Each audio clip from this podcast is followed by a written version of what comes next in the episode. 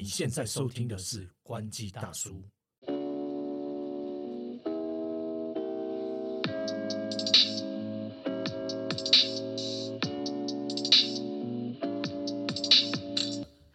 大家好，我是头哥。那我是 Leo。哎，其实 Leo 啊，就是今天我想要聊一下，就是选举刚结束，但是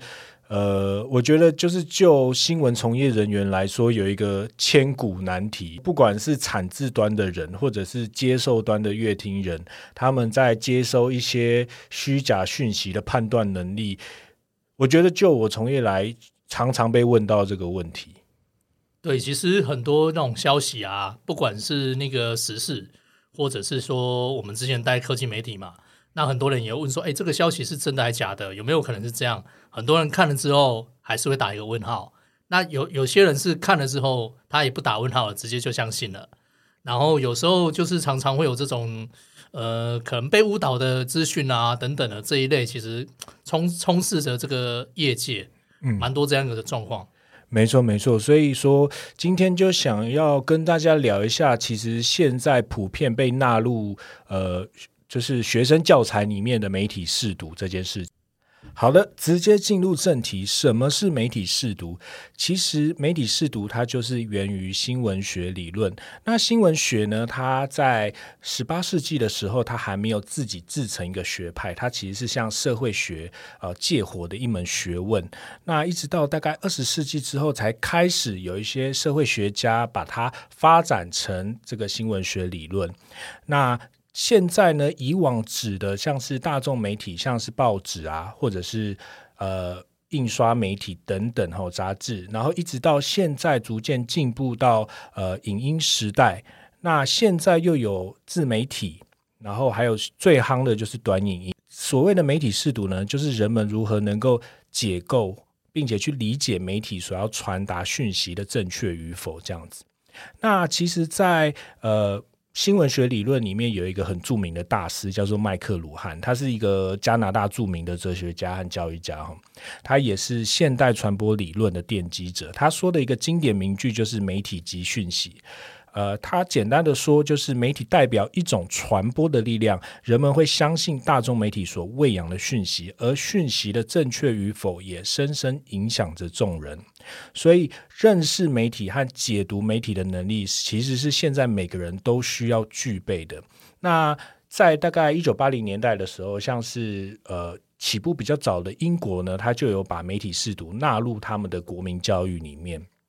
那像现在我知道，呃，一般的学生教育其实也都有纳入媒体试读在他们的公民课程里面嘛。那其实，呃，像是大学生呢，如果有像我自己也有邀被邀请过一次演讲，那分享我自己过往从业的经历，那其中也有提到媒体试读的部分的。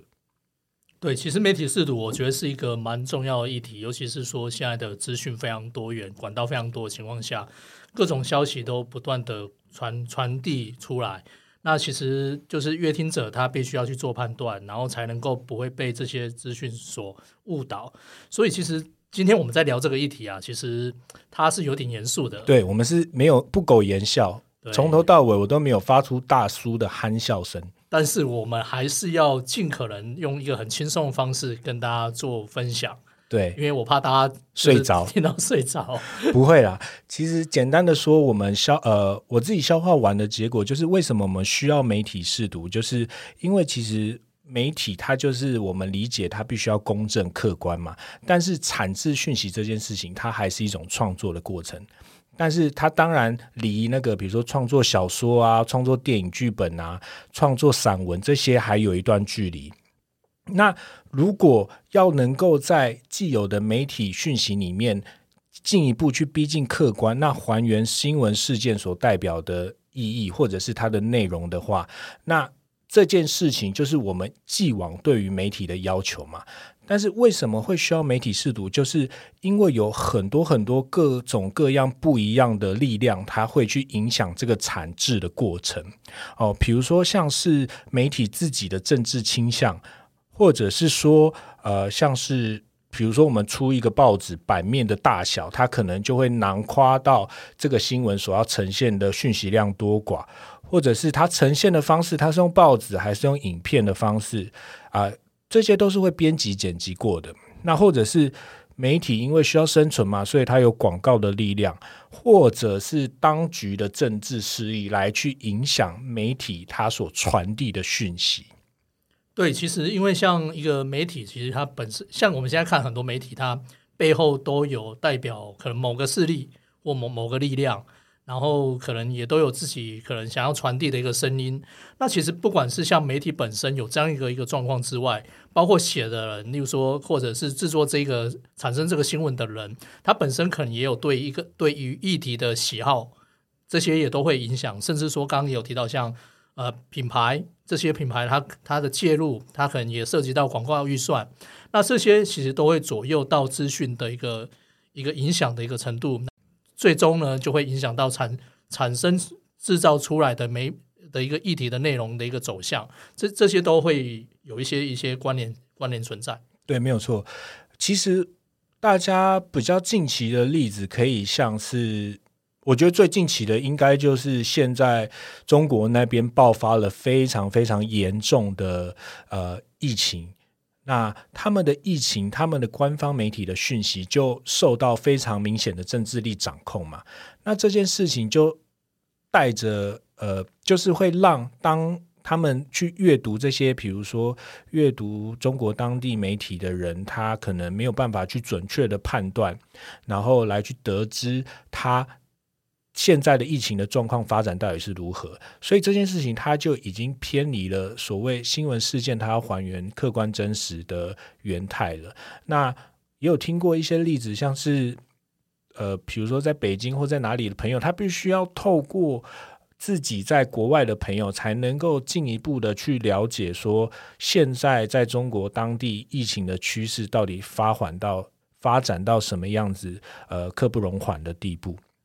那再加上刚刚提到的，就是媒体它本身产制的过程，就是会有自我设限嘛。除了当局的力量让自己自我设限以外，还有广告的力量啊。比如说，今天有一个品牌方，他就是下你一百万预算，那你你你你这个媒体，即使他没有掌控你这单篇的文章，但是你就会自我设限，说那我是不是对这个金主爸爸不要写太多的坏话？对，因为最常听到就是说，可能你可能写了一个他的负面，然后或者是说可能没有到这么严重，可能只是一句话，那可能就会有可能会有品牌的介入，然后所谓的抽掉广告预算。那这个可能对于一些呃小型的媒体，或者是说可能如果这个品牌客户他本身掌握比较大的一个资源的情况下，可能多或多或少都会因为这样的一个关系。会会会有影响到最后产产制出来的一个新闻内容。嗯，没有错。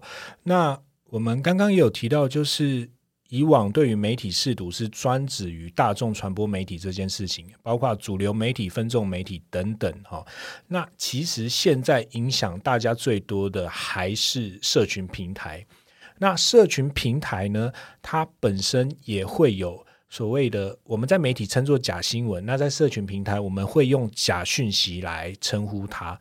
假讯息这件事情呢，我相信大家一定时有耳闻，不管是从赖收到的，从脸书上面推播看到的。这件事情其实是非常困扰着大家。这个状况有多严重呢？其实台湾事实查核教育基金会，就是台湾事实查核中心，他在今年三月的时候，他就发布了一份假讯息现象和事实查核成效的大调查。结果发现有九成的受访者认为台湾社会的假讯息非常猖獗。那我本身就是也收过各式各样。就是你能够想象的假讯息，我大概都有收到了。我相信大家也是，包括就是诈骗的讯息啦，啊，或者是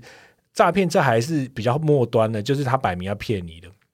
还有一种是什么？很多那种医疗类的，比如说有什么什么偏方会怎么样什么的，或者是在选举期间，呃，把这个以往。这个候选人没有讲过的话，或者是他以往可能不是这个这个选举年度讲的话，套用在现阶段来去发送这样子。对，因为像最多就是所谓的移花接木嘛，就是因为现在有很多甚至透过 AI 的方式都可以把一个人的声音去做变声，然后去制造出来。所以其实像这一类的一个假讯息，其实蛮多的啦。那刚也提到像这个诈骗啊，其实比较末端这个假讯息，它可能有一些诈骗。我觉得这个也是对对很多乐听者来说，不只是被误导之外，他可能还会因为这样会有一些金钱上面的损失。这个也是算一个蛮严重的一个情况。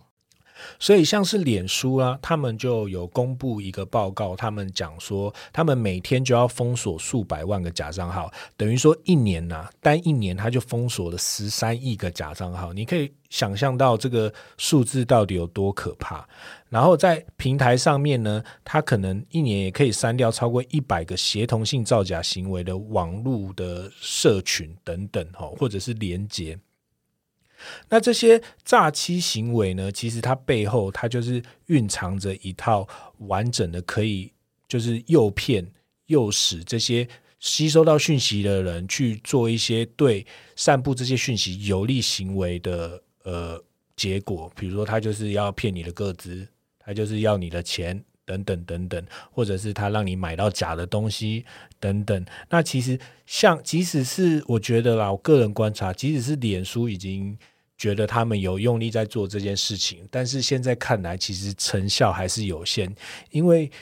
这件事情一定是有利可图嘛，所以才会就是如雨后春笋般一直冒出来。所以呢，脸书除了他去限制假消息的传播呢，他也认为呢，应该要让认证过的专业讯息第三方来去。散布这些讯息，所以它可能有一些明显的标示。啊，Line 的话，它就是会有明显的官方账号的标示，来去让你知道说这些呃，不管是官方账官官方账号，它传达出来的讯息是不是正确的，它可不可以信这样子。那比如说，如果消费者或是乐听人，他不知道这个假讯息的来源是什么话，其实台湾现在也有很多像是台湾市查中心啦，或是 Michael Pen 这种赖上面就可以直接使用的，或者像是美玉仪这一种，它就可以透过不管是它既有的资料库，或者是人工帮你查询这个是不是虚假讯息，来去让消费者或是让乐听人能够理解说，现在我是不是该信任这则讯息。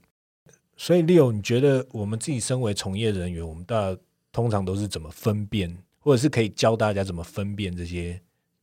对，其实我们自己也也也要写很多新闻嘛。那很多新闻其实资讯来源可能是来自国外。简单讲，像很像 iPhone 啊，或三星啊，或很多像这种呃国外大厂，它的消息可能来自于国外，可能会比较快。那我们自己在写这些新闻的时候，我们要怎么去判断它的一个资讯的真伪？我就我自己个人的经验来说啦，就是说，因为毕竟这个新闻内容是挂自己的名字，那我都会是希望说，哎，我我写的东西准确度是高的。那以前一开始可能就会觉得说，就是哎，别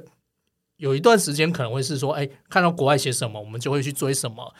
那后来发现，其实有很多资讯，其实它是它是不见得是正确的。对。那当然，随着就是说，呃，工作做一段时间之后，你自己会累积所谓的经验值嘛，自己有办法有能力去判断。那像其实我们在写这一类科技新闻的时候，我们看久了，大概可以看到说，某些 某些网站或特定的网站，它可能常常例如写苹果的消息，有有几个网站特别特别，它的等于等于说它的资资讯正确性。比较比较高，或者是写 Google，或者是写三星，或者是写不同品牌，可能专门有特定的账号或特定的呃网站，它的提供的资讯，它的一个准准确性是比较高的，甚至说可能你你现阶段去看，你也不办法去判判断它的资讯的真伪的时候，你可以去事后去验证。也就是说，因为网络上面有很多资讯，其实反走过必留痕迹嘛，所以这些网网络新闻其实它有些。都还是会存在网络上面，所以你可以事后去看。例如像现在 iPhone 十四嘛，那你可以看说，当时候 iPhone 十四还没发表之前，这些科技网站，然后他写的准确性高不高？那你一定会找出一个脉络，就是说有几个网站写的非常非常精确，那有几个网站可能哎，好像看到影子就就是就是就是就写了这样，所以可以从从这样的过程当中，我们可以去判断说哪些网站它的一个资讯度是比较正确的。那所以也就是说，像我我们后来，例如说我我自己从事的工作，就不会说别人写什么就跟着写什么，还是会加一些自己的个人经验判断。那这个个人经验判断，它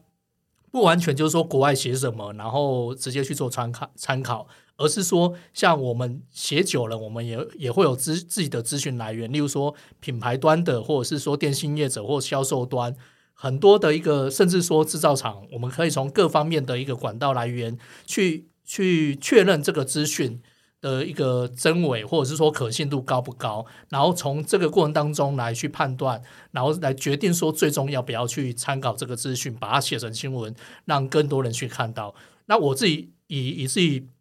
工作的过程当中，大概就是用这样的方式，不追求说可能国外有什么消息我就马上跟着写，而是说这个资讯如果它的的一个真实性是够高，我们再来写。那慢慢的，从这样去累积，让大家去知道说，哎，这个网站，比如说我们写的东西，它可能不是最快的，可是它只要我们写了，就代表说它有一定的真实性，有一定的参考价值，来去呃提供给更多阅听者这样一个一个方向。对，没错。其实 Leo 哥刚刚讲到的，就是我们在产制端很重要的一些把关的过程啦。那对于，比如说他刚刚讲到，呃，iPhone 的部分，其实就是所谓在新 iPhone 发表之前，或者是在对于一些未知苹果官方尚未透露的消息的一些，我们叫做 rumor，呃，谣传、谣闻的谣言的东西。那国外也有一个特别的网站，他会去把 Apple 它所有曾经爆料的网站，它的。后续采集的可信度做一个排名，所以我们就可以看到，比如说像是彭博，它的准确度就很高，或者是 Nine to Five Make 之类的等等。那对于一般的乐听人来说呢，其实它有一些简单判别的方式，比如说你可以像我们一样，我们在产制的时候，我们要去写外电的时候，我们会去先去判断这个消息来源。这个消息来源，它到底是不是一个它曾经有过优良爆料历史，或者是它曾经有曾经被很多人引用的这个消息来源？那它可能可信度就会拉高。接着，我们可以看一下这个新闻标题以外的内容，就是不要只被标题标题党就点进去，像我们之前提到 Google 关键词那样，就是顾呃。标题它可能还代表着很多其他为了要吸引你点进去的东西，但是你真的点进去的时候，你去看一下它所谓里面的内容是不是真的如它标题所述。然后呢，如果你还有一些能力的话呢，再去查这个事件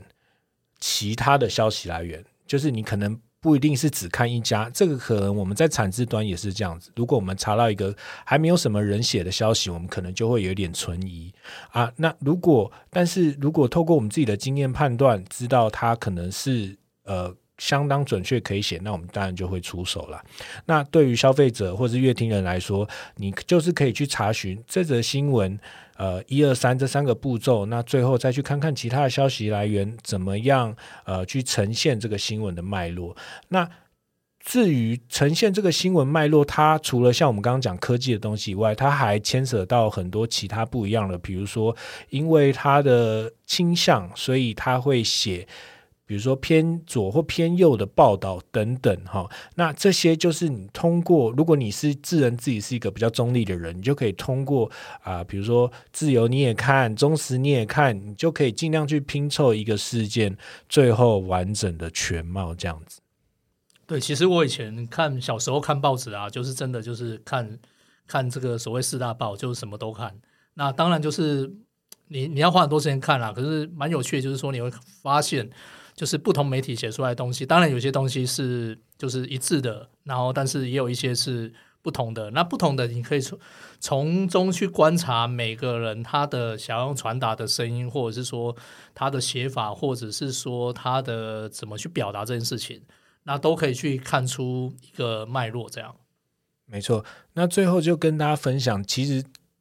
我们也不是一开始就这么会在产制端把关的啦。呃，我不知道六，我先讲我自己的经验好了。就是我个人觉得，身为一个新闻记者，因为你握有很大的曝光的权利，尤其像我们待在大媒体，那其实会有很多人从产制端